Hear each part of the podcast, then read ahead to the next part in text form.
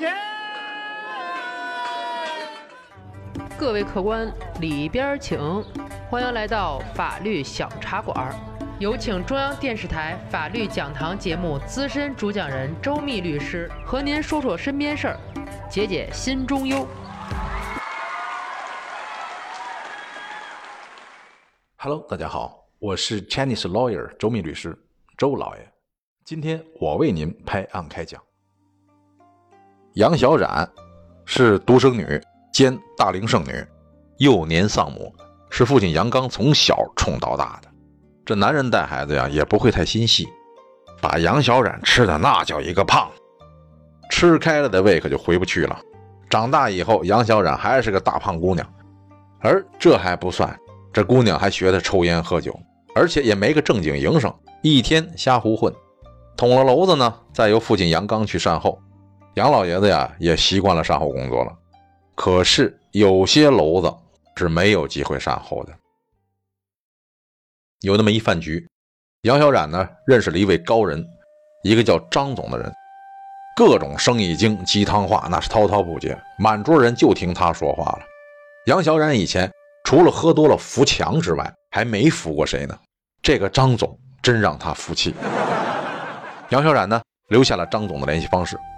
过了一阵啊，张总微信呢跟杨小冉说，有一个讲座可以去听一听，对于有进取心的人非常合适。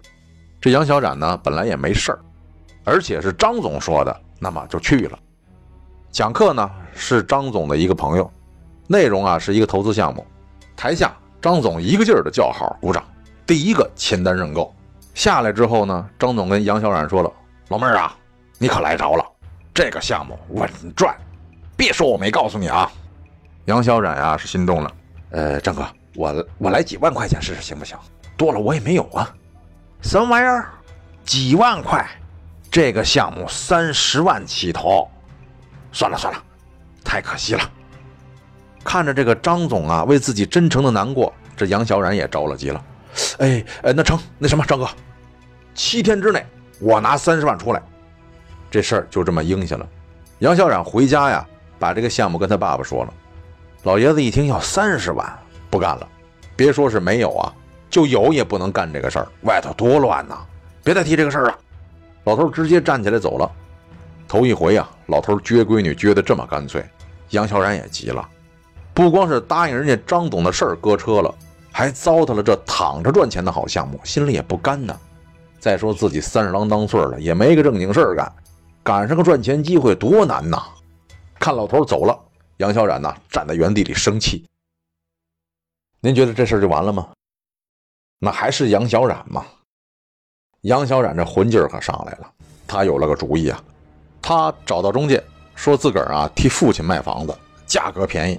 就为了快点脱手，这边呢给老爷子报了一个去外地旅游的团，把老爷子给哄出去了。很快，中介就带人看房子了。买家看了房子，很快就签了约。但是杨小冉呐，一共前后签了三家，而且每家都付了定金十万块。杨小冉是这么想的：我呀，我就先斩后奏，不信老头不管。而且按张总说的，很快就能挣钱，到时候把钱一退，你还能怎么着？大不了就是几个违约金罢了，这钱就给张总打过去了。后果呢？我想大家能猜着。张总拿了钱之后一骑绝尘，不见了。但这个不是本案的重点，重点是杨小冉知道自己被张总骗了，去公安局报了警，可没想到自个儿一个去报警的人，让人家当成了犯罪嫌疑人给拘留了。这怎么回事啊？这是？因为杨小冉委托了好几家中介，也收了好几家客户的定金，人家肯定等着网签过户走程序呢。这杨小冉可就没信儿了，人家找中介，中介找杨小冉，结果中介跟客户就见了面了，一说全明白了，房子都卖了三家了，而且谁也找不着杨小冉了，这就报了警。杨小冉呢被张总骗了，正好也报了警，事情这就搞清楚了。但是杨小冉也觉得自个儿冤呐。人家我听说一房二卖，也就是付个违约金，怎么到我这儿得坐牢啊？那么这个事儿，那还是我说说你听听吧。无论呢你是一房几卖，这要看行为人的主观目的。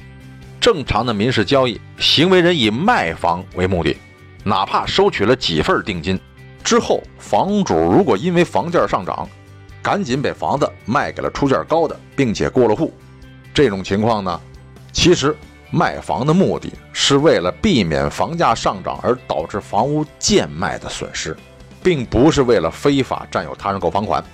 那么这种行为就是民事上的违约。而杨小冉压根儿就没打算卖房，他也明知这房老头不答应，不可能卖，仍然对外谎称是代表父亲卖房。他的目的就是为了弄点钱，这就叫非法占有目的。刑法里有个罪名叫合同诈骗罪，说的是以非法占有为目的，在签订、履行合同过程中，采取虚构事实或者隐瞒真相等欺骗手段，骗取对方当事人的财物的数额较大的行为。所以杨小冉呐，他一房几卖都不是违约，是合同诈骗。最后啊。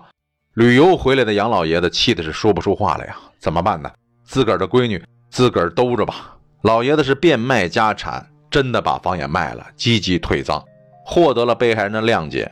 最后杨小冉才得以从轻判决。可是轻判也是判了呀。这个案子给我的感觉就是，这年轻人胆子也太大了。得，这期节目就到这里，咱们下期再见。喜欢法律小茶馆的听友，记得点击上方订阅。每周二六，我们与您不见不散。如果您生活当中有什么烦心事儿、麻烦事儿，欢迎评论或私信留言，我在法律小茶馆等着您。